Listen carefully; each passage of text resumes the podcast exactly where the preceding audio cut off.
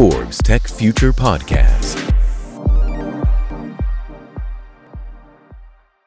Hola, bienvenidos a Forbes Tech Future. Hoy hablaremos de manufactura 4.0 en este podcast que lleva por título Cadenas de valor ágiles, resilientes y sostenibles. Déjenme ponerles un poco en contexto. En Latinoamérica, de acuerdo con los analistas, manufactura será la industria que presentará más crecimiento el próximo año. La actualidad reta a la industria a reaccionar ante interrupciones en la cadena de suministro, erosión de los márgenes, cambios en la demanda y la degradación de ecosistemas, todo lo que tiene que ver con el cambio climático. En este podcast compartiremos la visión de un experto sobre manufactura, retos y oportunidades para crear cadenas de valor ágiles, resilientes y sostenibles para gestionar la demanda volátil y las interrupciones del suministro. También acelerar la innovación con tecnologías como inteligencia artificial, blockchain, Internet de las Cosas, entre otras. Aumentar los ingresos con productos y servicios, aumentar las ganancias con Industria 4.0 y tecnologías en la nube. La importancia de la sustentabilidad también lo veremos en la industria. Así es que, bienvenidos, yo soy Jorge Lerdo de Tejada, gerente en Force México, y hoy Contamos con la presencia de David Olvera, líder de inteligencia en manufactura 4.0 de Oracle LATAM. David Olvera posee una trayectoria de más de 18 años en la realización y manejo de proyectos de consultoría estratégica e inteligencia de mercados para más de 100 empresas en LATAM, Norteamérica, Europa y Asia. Colaboró durante más de 10 años con Frost ⁇ Sullivan, una firma de consultoría especializada en diferentes sectores industriales, con presencia en más de 45 países, como consultor senior para mercados del sector manufacturero.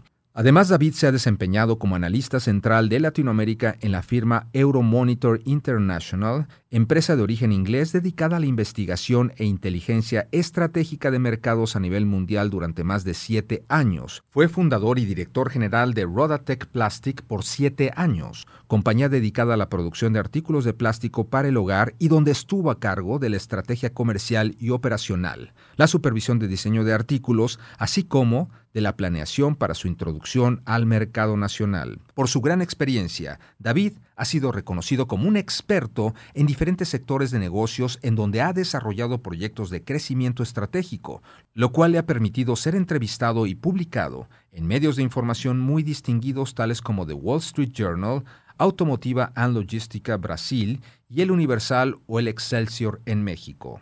David Olvera, líder de inteligencia en manufactura 4.0 en Oracle Latam, Cuéntame, antes de entrar al podcast, ¿cuáles son tus tres grandes pasiones en la vida? Has de tener más, pero cuéntame las tres más grandes. Hola Jorge, muy buenos días. Primero que nada, les agradezco mucho por la invitación para estar con ustedes en este, en este podcast. Eh, con todo gusto te contesto esas tres, eh, esas tres eh, inspiraciones que yo tengo en mi vida. Fíjate que la primera yo creo que la podemos, la podría mencionar como mi trabajo.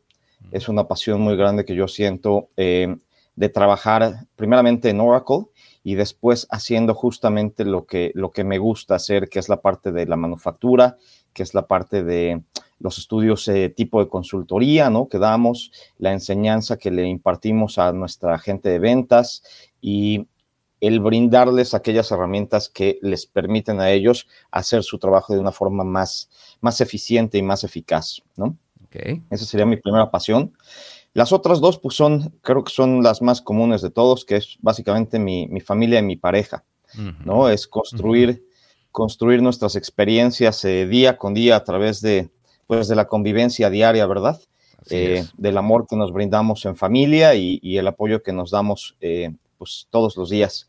Esas serían mis tres pasiones, Jorge. Gracias, David. Entrando en materia, la industria, como tú sabes, ha evolucionado mucho y las empresas hoy en día tienen un recurso muy importante que son los datos. ¿Cómo crees que tener una visibilidad completa en tiempo real de los recursos de campo, David, puede optimizar tus servicios? Gracias, Jorge. Es una excelente pregunta que nos mete inmediatamente al tema de la industria 4.0. Eh, la visibilidad en este momento para las empresas de manufactura es algo vital. Y fíjate que a raíz de esta cuestión del COVID se volvió una parte mucho más importante para todos y que antes no tomábamos tanto en cuenta como el día de hoy, ¿no? Entonces, la visibilidad de datos en el tiempo real lo que hace es permitirle a las compañías medir, analizar y actuar sobre los datos del Internet Industrial de las Cosas, o como se conoce IIoT, de sus operaciones, ¿no? Para poder innovar la forma en la que diseñan, fabrican y mantienen sus productos. Además, pues nos permiten acceder a información crítica para aumentar la eficiencia y la seguridad operativa en lo que son los procesos de ingeniería, de fabricación, de servicio o de gestión de productos. Entonces, como lo que quiero llegar es que verdaderamente se volvió una cuestión fundamental a raíz del COVID, tener esta visibilidad y es por eso que ahora las compañías se están moviendo con mucha rapidez para implementar todas estas herramientas, ¿verdad? Eh, para poder tener una mejor visibilidad de todo lo que es la cadena de suministro. ¿Por qué es importante, David, entender y transformar el compromiso del cliente, que es muy importante este compromiso del cliente, en la industria manufacturera en el mundo en que vivimos hoy en día? Fíjate que este es un tema bien, bien particular, porque a las empresas manufactureras este concepto del compromiso del cliente, el día de hoy les está ayudando a entender de una mejor forma como cuáles son las necesidades del consumidor, de su cliente y cómo con los productos que fabrica puede satisfacerlas de una manera más eficiente, ¿no? Eh, Anteriormente, pues únicamente se veía nuestros proveedores, ¿no? En la industria de manufactura como eso, como tales proveedores y nada más. El día de hoy vamos a poner un ejemplo. Te platico a lo mejor del caso de una compañía que se dedica a fabricar motores para, para vehículos, ¿no? Tradicionalmente la empresa únicamente se enfocaba en lo que era la fabricación del motor y que éste funcionara de forma correcta. No obstante, ahora, con esta nueva visión de negocios de la que hablamos, si a ese motor le pones sensores, le pones tecnología de comunicación, podrías entender las tendencias eh, de utilización de los conductores y se podrían determinar formas para hacerlas más eficientes, ¿no? Podrías predecir mantenimientos, podrías mejorar los consumos de combustible, podrías determinar mejores rutas para, para su manejo. Con esta oferta, ¿no? El producto va a generar un mayor valor al cliente y te va a brindar un servicio que te permite ahorrar costos y satisfacer de, menor, de mejor manera tus necesidades, ¿no? Entonces, en este sentido, podríamos concluir que la experiencia del cliente ya no es algo exclusivo de, los detallistas, ¿no? Del retail, por ejemplo. Mientras mejor conozcas eh, la compañía manufacturera, mientras mejor conozcas sus clientes, eh, pues mejor va a poder reaccionar para fabricar productos que la satisfagan, ¿verdad? Que satisfagan sus necesidades. ¿Cuáles son los primeros pasos que debe dar una empresa, según tú, de fabricación para optimizar el negocio y reducir sobre todo los costos? Pues acá hay que mencionar primeramente, ¿verdad? Eh, que todavía la mayor parte de las empresas de manufactura carecen de la infraestructura tecnológica fundamental que debe de existir antes de que puedan explotar completamente a la industria 4.0 como tal, ¿no? Eh, la buena noticia dentro de este contexto es que más fabricantes están siguiendo eh, estos consejos, ¿verdad? Eh, invirtiendo en tecnologías que permitirán eventualmente la conectividad entre personas, sistemas y máquinas.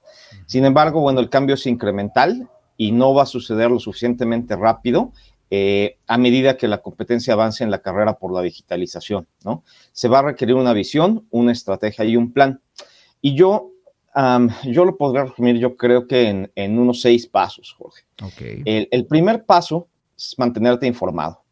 Primero que nada, ¿no? Puedes pensar que conoces la industria 4.0 y puedes pensar que has leído muchísimo sobre lo que hay, pero realmente has probado la tecnología por ti mismo, has visitado una planta donde se ha implementado, has ido a ferias comerciales, has hablado con proveedores de tecnología, ¿no? No es lo mismo leer sobre la industria 4.0 que experimentarla. Exactamente. Entonces, eso es lo que yo numeraría como el primer paso. El número dos es, hay que involucrar a tu departamento de investigación y desarrollo, ¿no? O sea, los equipos de, investigación y desarrollo probablemente dedican la mayor parte de su tiempo a idear conceptos brillantes para los clientes, ¿no? Entonces, hay que aprovechar su ingenio, ¿no? Su ingenio creativo para crear conceptos brillantes para la empresa. Ese sería como mi segundo paso. En la tercera, pues hay que desarrollar tus habilidades. Sin duda, eh, tener una fuerza laboral talentosa, ¿no? Tenemos una, fuerza laboral talentosa, pero los talentos pueden no estar adecuados a las áreas necesarias para mantenerte competitivo en un mundo de la industria 4.0, ¿no? Entonces hay que hacerse ciertas preguntas. qué tan hábil es mi equipo para trabajar con análisis de Big Data, em, la computación en memoria, ¿no? La tecnología en la nube, es decir, que tengan las capacidades necesarias para poder eh, manejar estas nuevas herramientas y estas nuevas tecnologías. En el punto número cuatro, yo pensaría en hacer un balance de las instalaciones, las herramientas y las máquinas. Es posible que eh, el día de hoy todas estas instalaciones estén satisfaciendo las necesidades de los clientes, pero no, no, no funcionará así para siempre, ¿no? Entonces no hay que esperar hasta que los activos estén o se vuelvan obsoletos para comenzar a pensar en reemplazarnos, sino que hay que comenzar a hacer los planes desde ahora para la transición, para transicionar a las nuevas tecnologías. En, el punto 5, yo pensaría ya en, empezar a, pensar en deshacerte de tu centro de datos. Es decir, ¿cuánto presupuesto y cuántas horas hombres estás gastando cada mes únicamente para mantener el hardware y el software, el software obsoletos, ¿no? ¿No podría tu equipo ya de TI empezar a aportar más valor estratégico a la organización concentrándote o centrándote en construir y lanzar los sistemas de próxima generación? Hay que empezar a pensar, a pensar en moverse hacia la nube, ya quitar las cosas de on-premise, ¿no? Moverte a la nube. Exactamente. Y seis, la parte de formar alianzas estratégicas con los proveedores, lo que te mencionaba, ¿no? O sea, antes, antes únicamente eran tus proveedores y hasta ahí terminaba. El día de hoy a los proveedores hay que considerarlos nuestros socios estratégicos, ¿no? Claro. Entonces, hay, que, hay que concentrarse en construir relaciones más sólidas con los proveedores que te ayuden a conectar a las personas con los procesos y con la maquinaria. ¿Qué lugar ocupa, David, la sostenibilidad? ¿Qué lugar ocupa en la estrategia del negocio de, la empresa actual? Me parece que las empresas están comprendiendo, ¿no? A raíz de la pandemia, están comprendiendo los beneficios de incluir los objetivos sostenibles, ¿no? De sostenibilidad en el desarrollo de su negocio.